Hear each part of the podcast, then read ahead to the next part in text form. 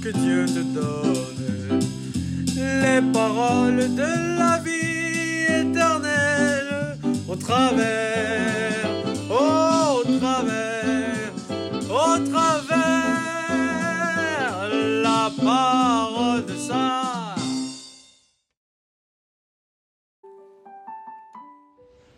Bien-aimés dans le Christ, il y en a qui parmi nous s'obstinent à affirmer qu'ils le maîtrisent ou qui obstinément essayent de maîtriser les choses.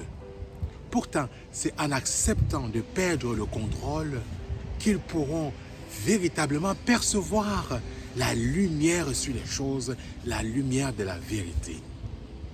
Dans l'évangile d'aujourd'hui, nous voyons que la semence jetée en terre, qu'il pleuve, qu'il neige, qu'il fasse jour, qu'il fasse nuit, elle germe sans qu'on ne sache comment.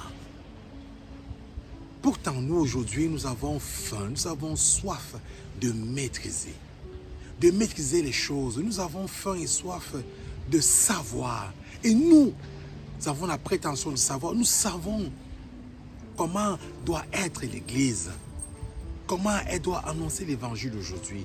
Nous savons comment doit être la société, ce que la société doit être.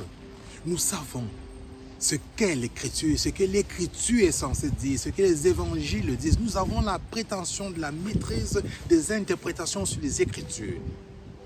En faisant cela, nous ne sommes pas humbles. C'est en faisant preuve d'humilité que nous pourrons ouvrir nos cœurs à l'Esprit Saint afin qu'il y travaille.